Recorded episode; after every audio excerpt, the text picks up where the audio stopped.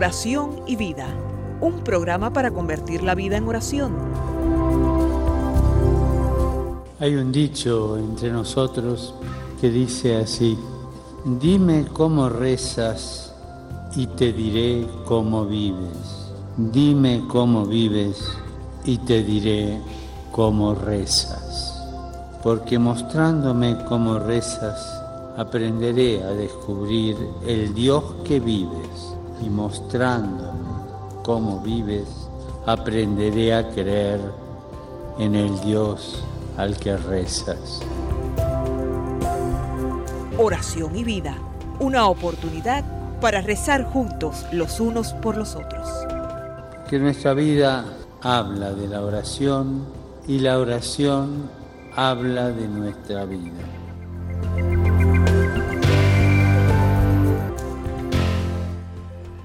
Ven, Espíritu Santo, llena los corazones de tus fieles y enciende en ellos el fuego de tu amor. Envía tu Espíritu Creador y renueva la faz de la tierra. Oh Dios, que has iluminado los corazones de tus hijos con la luz del Espíritu Santo, haznos dóciles a sus inspiraciones para gustar siempre el bien y gozar de su consuelo. Te lo pedimos por Jesucristo nuestro Señor. Amén.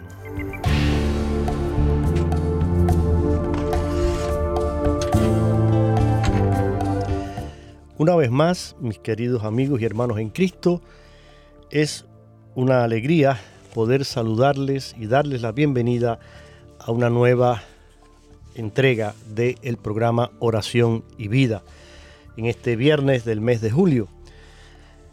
Antes de salir al aire conversaba con el querido padre Jorge Perales, que me acompaña en el programa de hoy, acerca de lo rápido que pasa el tiempo. Casi sin darnos cuenta, ha transcurrido ya medio año y solemos decir, el tiempo vuela. Y es verdad.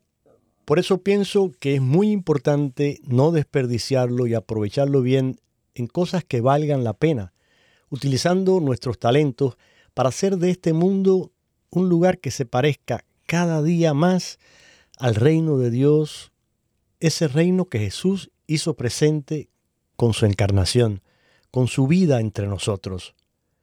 Seamos agradecidos por todas las oportunidades y bendiciones que el Señor nos regala cada día.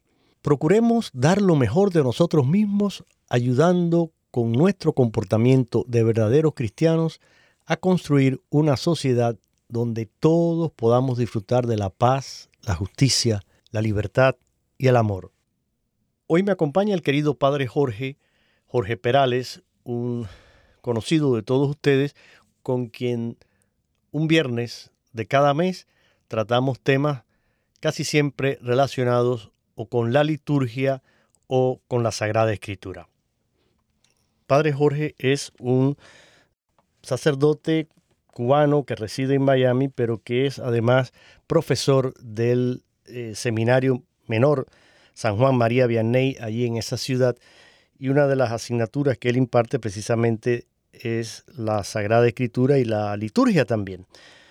Entonces, con él habíamos iniciado hace ya mucho tiempo un ciclo sobre los diferentes libros de la Biblia porque así lo, pidieron ustedes en uno de los correos y aprovecho para darles el correo del programa oración y vida arroba ewtn.com oración y vida arroba ewtn.com Ahí pueden escribirme y este tema de la Sagrada Escritura fue sugerencia y petición de varios de ustedes que querían que tratáramos con el Padre Jorge esta materia. Por lo tanto, repito, hemos ido desde el Génesis hasta el programa anterior que tuvo que ver con el libro de los Hechos de los Apóstoles. Fuimos pasando por todo el Antiguo Testamento cada uno de, sus libros, los profetas, los libros históricos, los salmos, todo hasta llegar al Nuevo Testamento, donde ya vimos los cuatro evangelios, Mateo, Marcos, Lucas y Juan, y finalmente habíamos hecho un par de programas relacionados con los hechos de los apóstoles.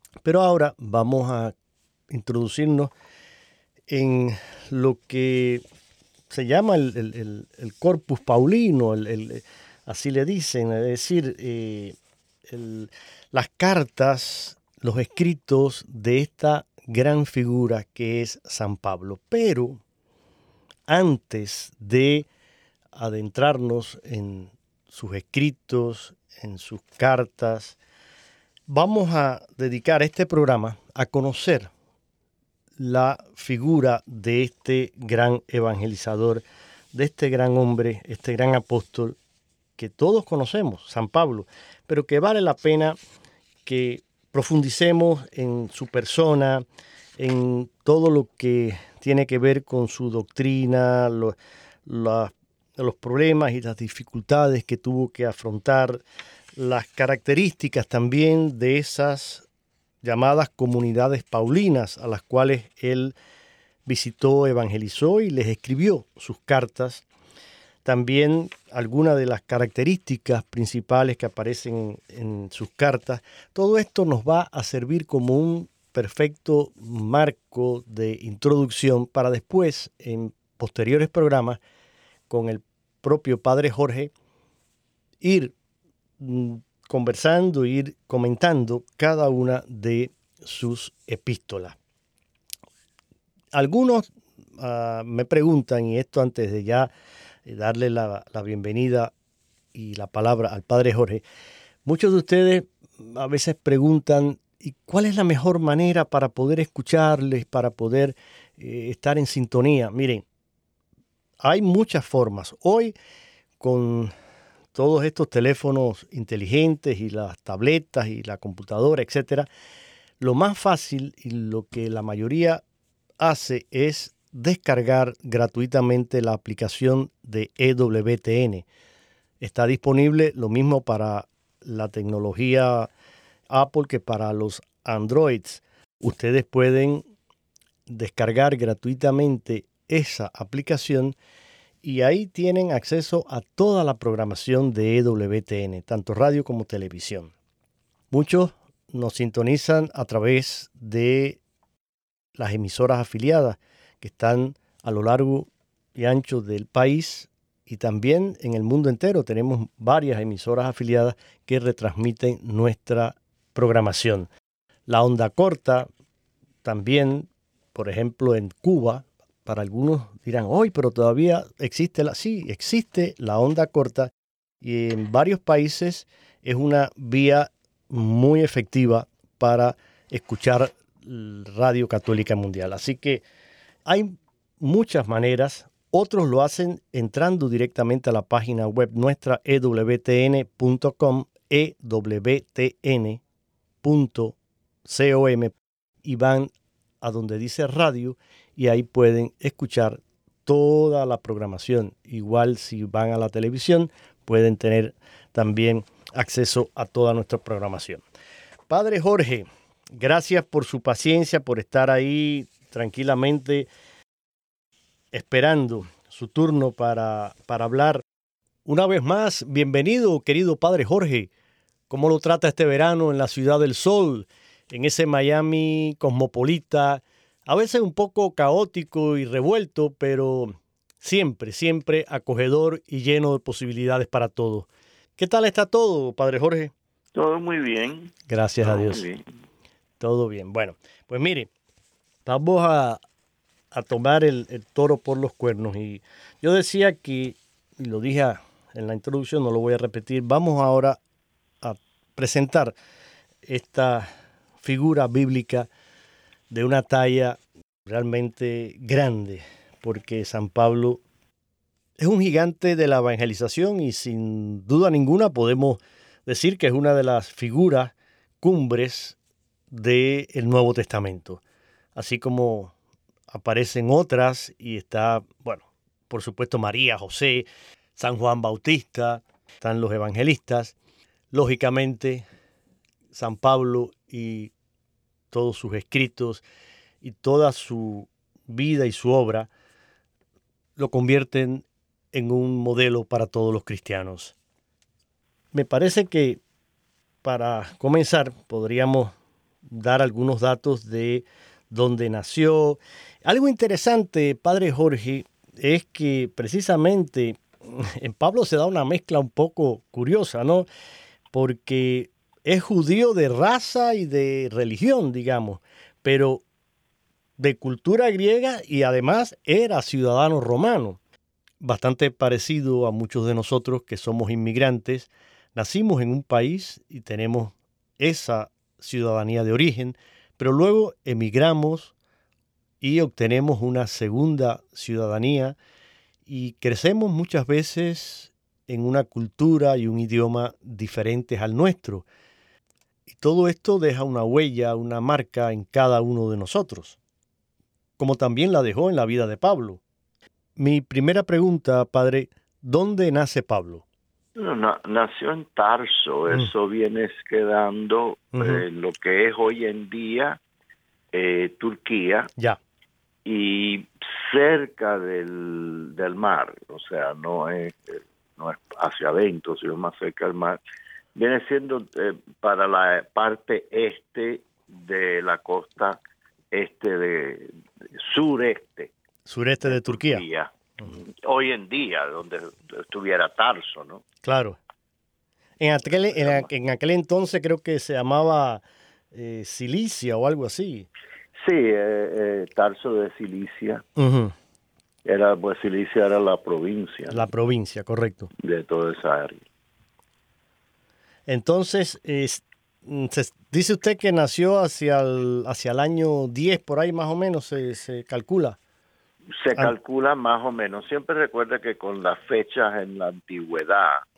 Hay que ser muy eh, claro. Casi siempre las fechas son aproximadas. Por supuesto, sí, O sea, uno puede leer en un libro, por ejemplo, de, que nació en el año 10 y en otro puede leer que nació, diríamos, en el año 12, en otro en el año 9. Claro, claro, claro. En el otro puede que lea que nació entre el 10 y el 15. O sea, siempre hay, se deja un margen porque no hay una, un, una algo muy específico que dé la fecha, claro. pero se calcula por distintos escritos, distintas cosas que se conocen, exacto, etcétera, eh, eh, pues se va calculando y se va así es, así es. Mire, viendo cómo es.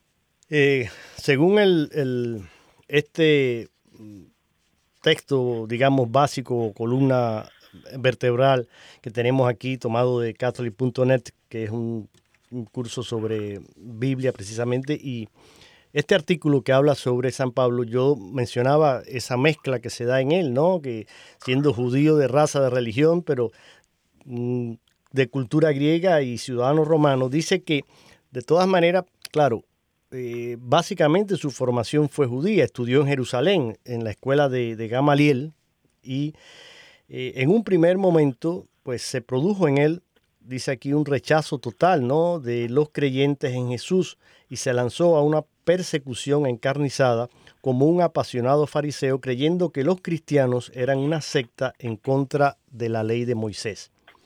Pero un determinado momento de su vida, más o menos aproximadamente hacia el año 36 después de Cristo, como dijo usted, fechas siempre son aproximadas, pero más o menos sobre esa, ese año, tuvo un encuentro misterioso con Jesús de Nazaret camino a Damasco y se convirtió en un propagandista del mensaje de Jesús. Tras unos años de educación en la fe en las comunidades cristianas de Damasco y de Antioquía y un tiempo de reflexión personal, Pablo inicia una actividad incansable con el afán de propagar el mensaje de Jesús y formar nuevos grupos de creyentes. Y, y así eh, comienza un poco eh, esta mm, vida tan agitada, tan azarosa, pero tan dinámica y tan eh, llena de celo apostólico que vivió San Pablo. Coméntenos un poquito, padre, si quiere, bueno, si quiere aportar algo sobre esto, pero es interesante, ¿no? Ver cómo se da esta conversión en San Pablo y tengo aquí un audio también con una catequesis de eh, el querido y recordado Papa Benedicto XVI, el Papa emérito, que en una de sus catequesis pues también hablaba precisamente de esta conversión de San Pablo, pero no sé, usted quiere eh, apuntar algo, me imagino. Sí, el, hay un detalle, o sea, el, Papa Benedicto dedicó, eh, comenzando en el año 2008, si no me equivoco, sí, em, un año entero a San Pablo. Así es. Entonces, por lo tanto, las catequesis de, de los miércoles del Papa Benedicto en ese año eh, fueron sobre San Pablo y están publicadas, o sea, hay, hay sí, sí, sí. Eh, casas eh, editoriales que la, la juntan y las publican, sino también se encuentra en la página web del Vaticano, bajo el Papa Benedicto, eh, audiencia, y entonces se busca el 2008 y ya entonces ahí se pueden ir buscando dónde están y son muy buenas porque dan, o sea, un resumen muy bueno, unas introducciones muy buenas. Sí, sí, sí. como sabemos, el Papa Benedicto sí habla muy, muy bien, o sea, eh, sabe así, bueno, siempre fue un gran maestro. Un gran maestro, fue un gran, sí, es un gran teólogo y un gran conocedor de la Sagrada Escritura y de la liturgia también. Claro. Sí, sí, sí. Bueno, si lo le sigue siendo, ¿no? lo sigue siendo, por supuesto, está vivo, gracias, a Dios, muy Gracias a Dios. Sí, sí, sí, y hablando de eso precisamente leía una noticia hace poco de que a pesar de hombre, a ver, ya son casi ahorita 100 años y, 95. Sí, tiene 95, por eso, pero se está acercando. Dios permita que. Ah, bueno, sí. Sí, pero digo, uh, la noticia hablaba de que a pesar de su fragilidad, digamos, física, conserva su mente muy clara y su mirada siempre, esa mirada viva, brillante, ¿no? Que, que, que, siempre tuvo. Eso decía su, su secretario personal, que a pesar de, de eso, de verlo que, claro, sus fuerzas, lógicamente con esa edad, pues han ido menguando, pero sin embargo, eh, su intelecto, su mente sigue mm, totalmente eh, viva y, profundizando en, todo lo que él hace, escribe, comenta. Creo que ha sido siempre un gran regalo y un gran aporte el que ha hecho el Papa Benedicto a la iglesia. Pero bueno, no es hoy un programa para hablar de la... Salió a propósito de sus catequesis y el año dedicado a San Pablo. Entonces, padre, si le parece, mire, para que comentemos un poquito sobre este episodio en San Pablo y, luego, pues que nos comente usted también sobre, después de esta conversión, estos viajes eh, también misioneros que él realiza. Vamos a escuchar esta breve catequesis, apenas son dos minutos, con el Papa Emérito Benedicto XVI. Queridos hermanos y hermanas, nos detenemos hoy en un acontecimiento decisivo de la vida de San Pablo. Mientras se dirigía a Damasco, Pablo se encontró con Cristo y su vida cambió. De perseguidor de la iglesia pasó a ser apóstol del Evangelio. ¿Qué le sucedió a Pablo camino de Damasco? En el libro de los Hechos de los Apóstoles, San Lucas nos brinda tres relatos de lo acaecido. También el mismo Pablo nos informa de ello en sus cartas.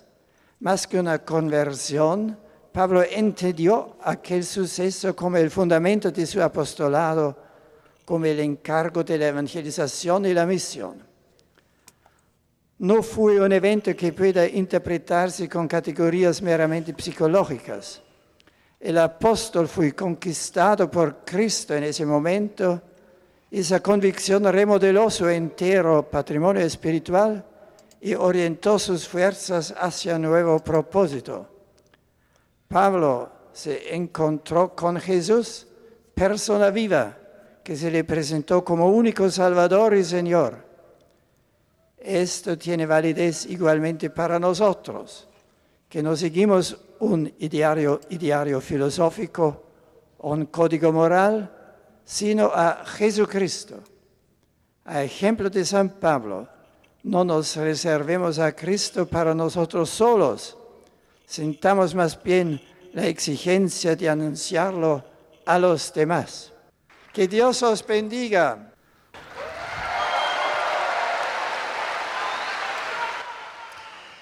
Hasta aquí esas palabras del Papa Benedicto XVI en su catequesis sobre eh, San Pablo, en este caso comentando sobre la conversión de San Pablo, ese encuentro que tuvo con Cristo eh, y que cambió definitivamente eh, su vida, a tal punto que Pablo consideraba pérdida y basura todo aquello que antes constituía para él mismo eh, su máximo ideal, ¿no? casi que la razón de su existencia.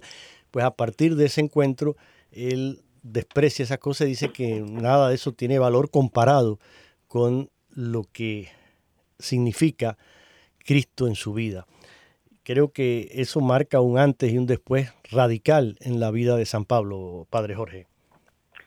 Bueno, como el Papa mismo dijo, o sea, eh, el encuentro con Cristo eh, fue un encuentro que fue radical para su vida, o sea, transformó su vida radicalmente. Y al mismo tiempo, como dice también hacia el final, eh, el, el tener a Cristo no es para quedarnos con Cristo nosotros solos, sino para llevarlo a, a la gente, al mundo, ¿no? Y es exactamente lo, lo que ocurre con San Pablo. O sea, en el capítulo 9 de los Hechos de los Apóstoles está todo el relato de la, de la conversión de San Pablo. Y eh, ahí encontramos eh, que como San Pablo eh, se encuentra con Cristo, diríamos, como de sorpresa porque va en camino a Damasco en bus con un con un grupo de guardias a, buscar a los cristianos. O sea, eran eran guardias judíos, ¿no? O sea, del de, del guardias del templo, ¿no? O sea, guardias de hebreos. Eh, israelitas, ¿no? Sí. Y en el camino está esa luz que se encuentra.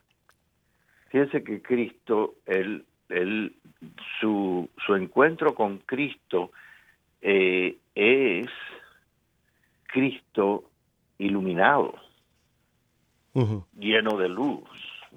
Claro. Eh, y es la luz de Cristo resucitado.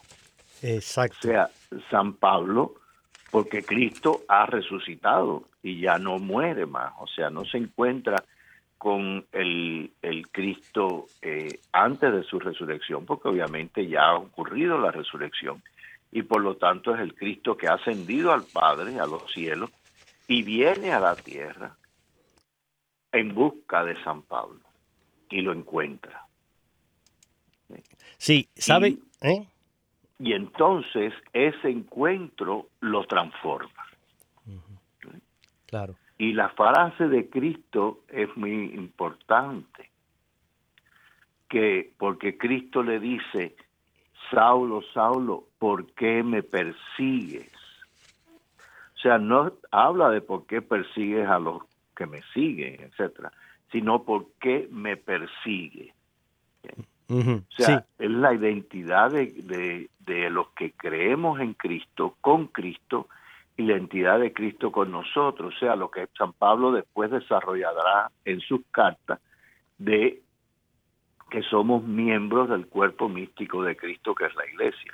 O sea, esa unión con Cristo y por lo tanto lo que dice Cristo en el Evangelio, como, como le hagan ustedes, así me hacen a mí. El que lo recibe ustedes me recibe a mí, el que lo rechaza a ustedes me rechaza a mí. Entonces, ese es, ese es el significado de la frase de Cristo, porque me persigue. Y entonces está ese diálogo de San Pablo con Cristo. Así es, Padre.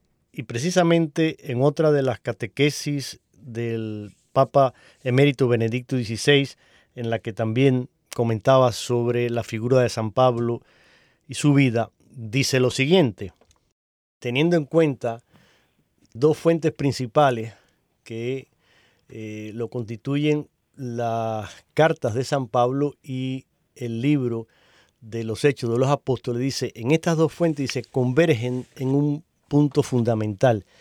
El resucitado habló a San Pablo, lo que usted nos decía. Es decir, hay un encuentro, pero es con Cristo resucitado. Y dice él, el resucitado habla a San Pablo, lo llamó al apostolado, hizo de él un verdadero apóstol, testigo de la resurrección, con el encargo específico de anunciar el Evangelio a los paganos, al mundo greco-romano. Al mismo tiempo, San Pablo aprendió que a pesar de su relación inmediata con el resucitado, debía entrar en la comunión de la iglesia, debía hacerse bautizar, debía vivir en sintonía con los demás apóstoles. Solo en esta comunión con todos podía ser un verdadero apóstol, como escribe explícitamente en la primera carta a los Corintios, y cita él eh, esa frase de Pablo en el capítulo 15, versículo 11. Tanto ellos como yo, esto es lo que predicamos, esto es lo que han creído. Es decir, solo existe un anuncio del resucitado porque Cristo es uno solo. Entonces, eh, dice también y, el Papa Benedicto XVI que eh, en San Pablo se da esta transformación que mm, dice va más allá dice de, una conversión. Eh, dice él, en este sentido, dice, no fue solo una conversión, sino una maduración de su yo, una muerte y resurrección para él mismo. Murió una existencia suya y nació otra nueva con Cristo resucitado. Así se puede explicar esta transformación de San Pablo. Hasta aquí esta cita del Papa Benedicto XVI. Volviendo al tema que tenemos hoy como guía, escrito por el padre Antonio Rivero, un sacerdote legionario de Cristo, que ha hecho este breve curso de Sagrada Escritura para catholic.net, menciona el padre Rivero en este artículo los viajes misioneros que realiza Pablo y que no están, por supuesto, exentos de dificultades, sufrimientos y prisiones. Por si acaso alguno piensa que la vida de Pablo fue fácil después de su conversión, en realidad no nunca lo fue, fue una vida dura, difícil, llena de desafíos, de riesgos, pero que él los asumió siempre, contando, como él mismo dice, con la gracia del Señor.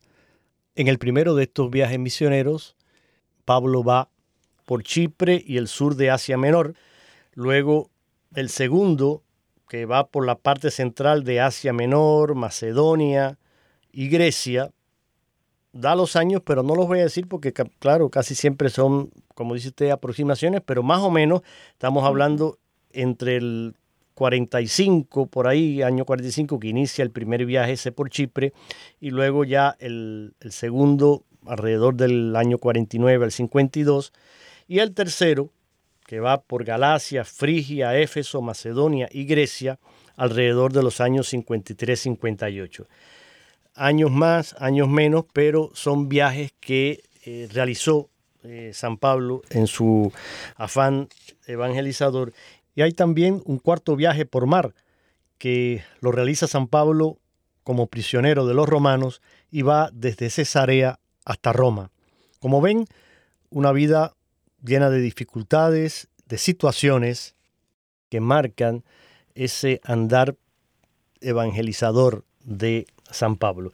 Padre, en cuanto a puntos claves de su doctrina, ¿cuáles pueden ser, de acuerdo a lo que dice aquí el artículo, menciona eh, la gracia de Dios, justificados por la fe, Jesucristo crucificado, la iglesia, cuerpo de Cristo, apóstol de Jesucristo.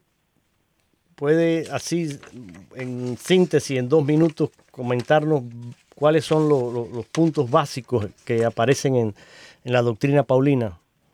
Bueno, en primer lugar, recordemos que para eh, lo que es no solo la vida de San Pablo, sino también las enseñanzas exactas, o sea, lo que San Pablo enseña y cómo lo enseña y dónde lo enseña y qué es lo que enseña, las dos fuentes principales son los Hechos de los Apóstoles, el libro de los Hechos de los Apóstoles, y las cartas de San Pablo. Los dos juntos. Eh, se, o sea, lo que no se encuentra en uno se encuentra en otro y a veces sí se encuentran cosas en los dos que coinciden, la misma cosa. Eh, esa es la fuente principal para conocer a San Pablo. O sea, los Hechos de los Apóstoles y, todas sus cartas. Y todas sus cartas. Eh, y ahora, cuando se estudian sobre todo las cartas, vemos eh, San Pablo obviamente habla a distintas comunidades y le reafirma mucho de lo que ya le ha predicado. O sea, San Pablo, todas sus cartas, eh, menos la carta a los romanos, las escribe a comunidades que o a personas eh, que ya él ha visitado, comunidades que él ha visitado. A Roma le escribe antes de ir a Roma. Sí. Pero eh, eso lo vamos a los romanos. Claro. Pero ya eso lo vemos más. Lo vemos, sí, ya cuando entremos a, cada una de las cartas. es que sí nos encontramos que las cartas, eh, en distintas cartas, una que otra, eh, él hace énfasis en una cosa y en otras hace énfasis en otra, y hay cosas que se encuentran en varias cartas, etcétera. Pero indudablemente eh, la, la gracia de Dios. O sea, San Pablo hace, eh, habla mucho de la gracia. Ya. Eh, el, la, el amor de Dios por nosotros y nuestra respuesta a ese amor con eh, un corazón totalmente entregado al Señor. O sea, se, se, y una vida, él también hace mucho el énfasis que en Cristo la vida se transforma totalmente. Obviamente lo que está es también reflejando su propia experiencia, que su encuentro en Cristo, con Cristo, transformó su vida totalmente. Y eso es un énfasis que se encuentra a través de, su, de sus escritos, de sus cartas. De sus cartas. También Cristo crucificado, del, si menciona, predicamos a Cristo y a este crucificado. O sea, y habla de la cruz de Cristo como un escándalo para los judíos, porque para los judíos era horrible y un escándalo que a alguien lo crucificaran. Lógicamente. Necedad para los paganos, porque los paganos decían, pero qué tontería creer en un Dios que ha sido crucificado. Pero, dice, pero para nosotros que creemos es la vida y la salvación, la gloria. Porque es la transformación total del mundo, el perdón de los pecados y por lo tanto la transformación de la vida en Cristo crucificado, el cual siempre cuando Pablo habla de Cristo crucificado, que es uno de los temas centrales que, él toca y, desarrolla, siempre eh, como que eh, abraza no solo el hecho específico del Calvario, de la crucifixión de Cristo en el Calvario, indudablemente sí, el punto culminante, pero todo lo que hay alrededor del Calvario, o sea, la pasión de Cristo, lo que lleva, lo que lo lleva al Calvario y la muerte y crucifixión, obviamente, muerte, sepultura y resurrección y ascensión. O sea, todo eso está implícitamente eh, eh, incluido cuando él habla de Cristo crucificado, aunque sí el énfasis es en Cristo crucificado. Claro. También la justificación por la fe. Eh, en lo de la justificación de la por la fe es que sobre todo en el obviamente en el en el mundo israelita mundo judío, la justificación era a través del cumplimiento de la ley, que era la forma en la cual se cumplía la alianza, por cumplir la ley que Dios había dado en la alianza. Pero San Pablo hace el énfasis que lo que nos justifica no es el cumplimiento de la ley, o sea, no dice que la ley hay que ignorarla, y no hacer nada de lo que la ley dice, eso no es lo que le está diciendo, sino que lo que nos justifica es Cristo mismo. Y con la, la, muerte y resurrección de Cristo. Eso es lo que nos justifica ante Dios. Perfecto, Padre. Que, Obviamente, volvemos a Cristo, la centralidad de Cristo crucificado, porque es precisamente en la crucifixión y resurrección del Señor que somos justificados, para vivir según Cristo y según sus enseñanzas. Mm. También él hace el énfasis y desarrolla toda la enseñanza sobre la iglesia como el cuerpo místico de Cristo. Cristo es la cabeza y nosotros los bautizados somos los miembros y estamos unidos a Cristo en la iglesia como un cuerpo, en la cual todos los miembros están unidos, son uno, pero cada uno tiene una función distinta. Muy bien. O sea, no todo el mundo es igual. Y finalmente también eh, el, eh, el hecho de que él es apóstol de Jesucristo, o sea, que es en igual a los, a los doce es uno de los dos. Exacto, exacto. Padre, creo que usted ha hecho un resumen magnífico sobre los puntos principales de lo que sería la, doctrina de San Pablo. Y con esto nos vamos a una pausa musical. Vamos a coger un pequeño descanso con esta canción dedicada precisamente a Pablo de Tarso. Se, se titula así, Yo soy Pablo de Tarso. Está cantada por Juan Morales del grupo Nuevo Trigo. Y así vamos a este descanso con la música.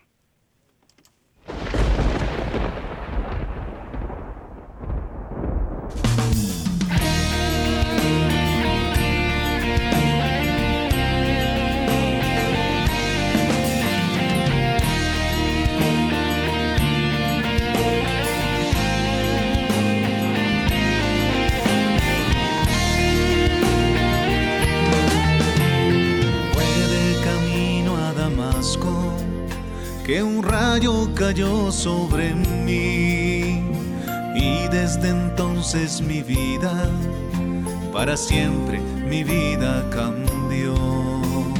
Pude escuchar claramente una voz que me dijo por qué.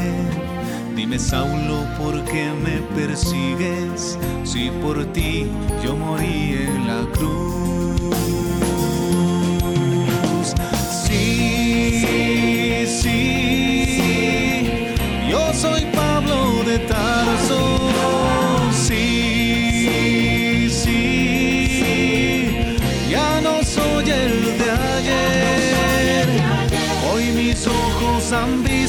Al mismo Jesús y aunque ahora me cueste morir, voy a ser un testigo de Cristo.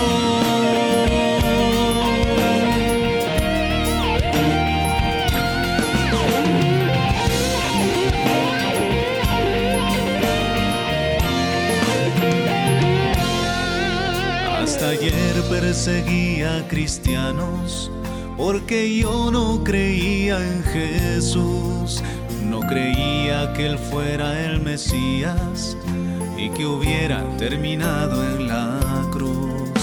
Mas ahora soy todo de Cristo y por el mundo anunciando yo voy que con Cristo estoy crucificado vivo yo, es el quien vive en mí.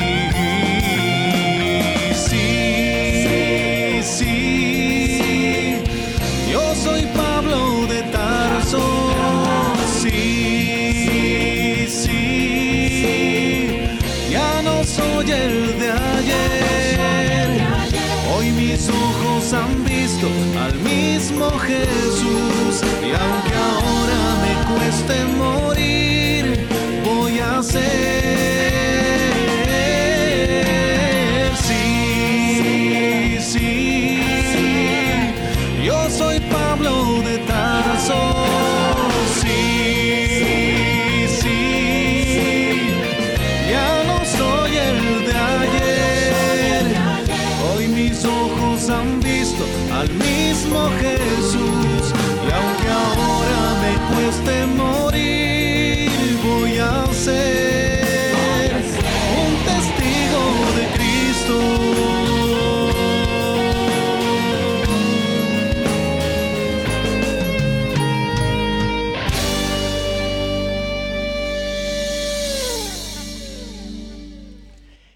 soy Pablo de Tarso, cantada por Juan Morales y el grupo Nuevo Trigo.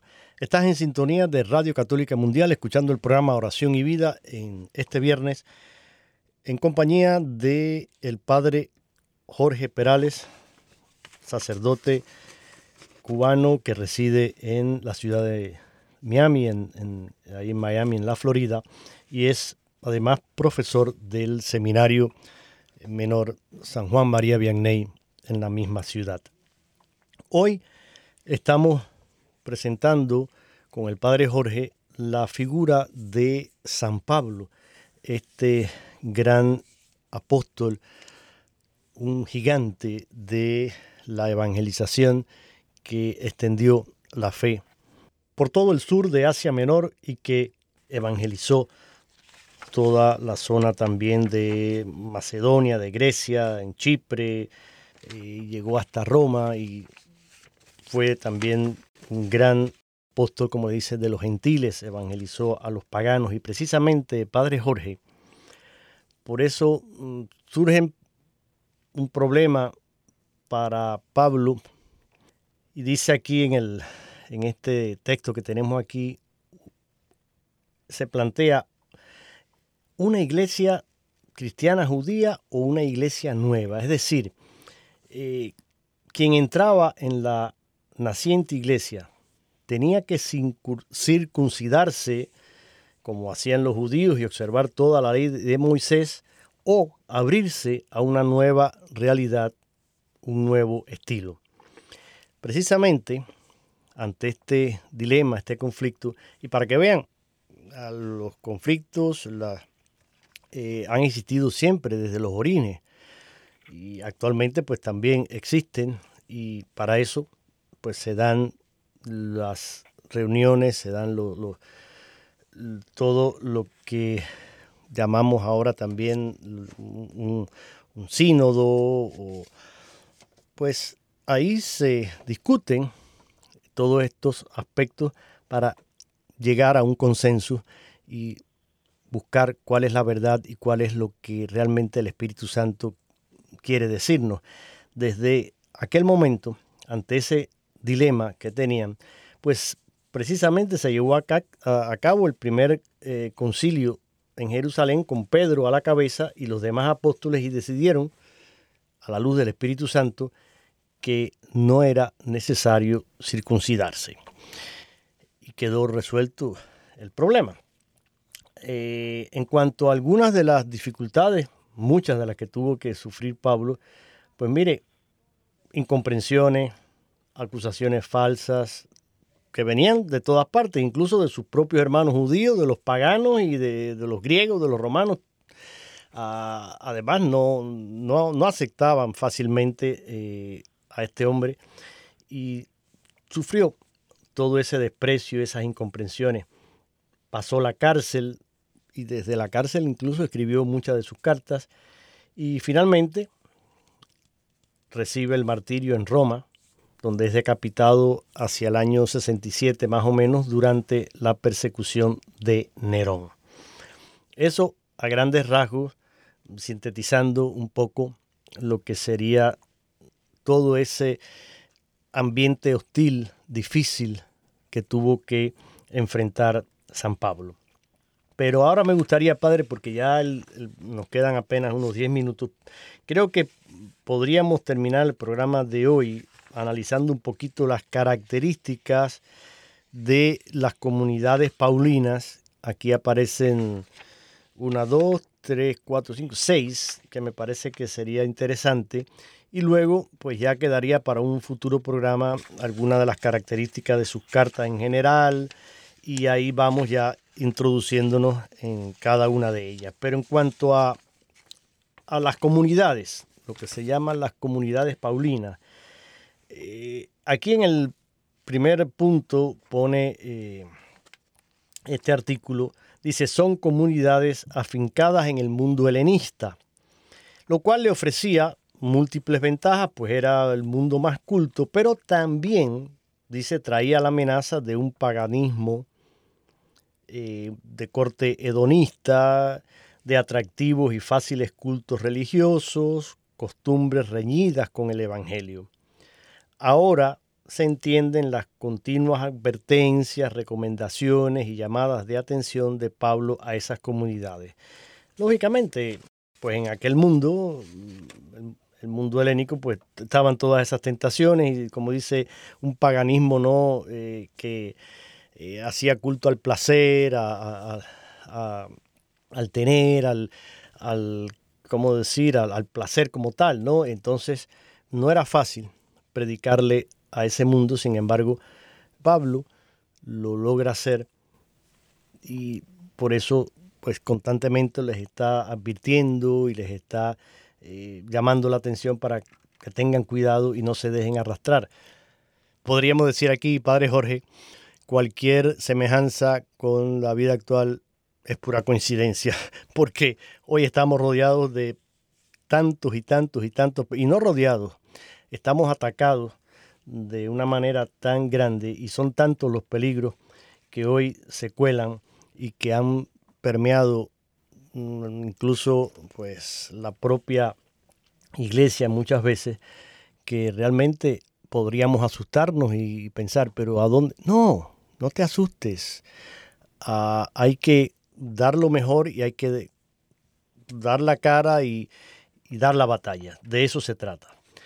En cuanto al otro punto, Padre Jorge, ¿qué nos puede decir? Dice, la mayor parte de esas comunidades estaban enclavadas en las regiones costeras del norte del Mediterráneo, ¿no? Sí, eh, lo, porque vemos que cuando vemos, o sea, lo podemos ver por las cartas, ¿no? Sí, sí. Eh, Corintio, eh, Éfeso, eh, Filipos, etcétera. Eh, Galacia, que es un poco más hacia el norte pero es el área del Mediterráneo, o sea, saliendo de Jerusalén hacia la costa y subiendo, o bien por tierra, cerca del Mediterráneo, por ejemplo, hasta Damasco y Antioquía, eh, o también por mar. Y por eso están más cerca de la costa, porque también era más cerca de la costa que estaba eh, más desarrollado el, eh, las ciudades y los pueblos estaban, muchos de ellos, eh, cerca de la costa por, por precisamente por la facilidad que había de transporte Exacto. por mar. Exacto. Y entonces obviamente teníamos distintos puertos. También había ciudades que aunque no estaban en la costa, eh, no estaban extremadamente lejos de la costa tampoco. Mm. Entonces también las calles, las carreteras eh, principales, pues también pasaban no tan lejos de la costa mediterránea. Y todo eso eran eh, eh, puntos de, comunicación. Entonces, por lo tanto, son precisamente en esas ciudades a donde va a ir a, predicar. En muchos casos era que precisamente por eso, por la que eran más asequibles en ese sentido, por, por los medios de transportación, que habían comunidades judías en todas esas ciudades. Ya. Y usualmente cuando iba a predicar, en la mayoría de los casos, comenzaba por la comunidad judía que había en, la ciudad.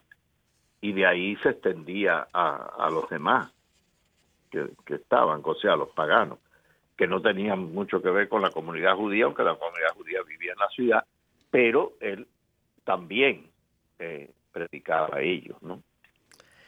Así y entonces sí, sí se unían y por el, precisamente por el por, por la fe en Cristo y el bautismo, entonces sí se, se fueron constituyendo en una comunidad nueva ¿eh?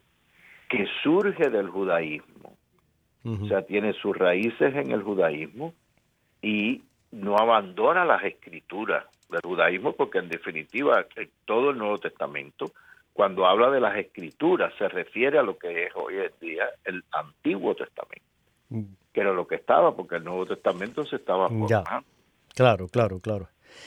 Pero sí se forman eh, una comunidad eh, eh, propia Claro. Una cosa, claro, y ah, todo esto que usted nos decía de en relación a estos núcleos urbanos que se van formando en, cerca de la costa, lógicamente porque eh, era la, vía más fácil de comunicación, además los bienes y todo entraban pues a través del puerto, etcétera.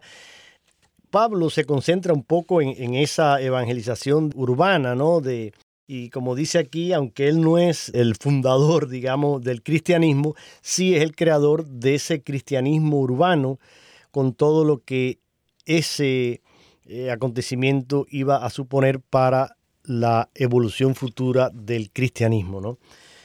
Pues recordemos que toda la evolución futura del cristianismo, el cristianismo surge de Cristo y por eso se llama cristianismo. Claro, claro. en Antioquía, inclusive los que no eran cristianos, entre los paganos y judíos, empiezan a llamar a los a los hermanos, o sea, a los a los que siguen a Cristo cristianos, o sea, en el sentido de que son los que siguen a Cristo.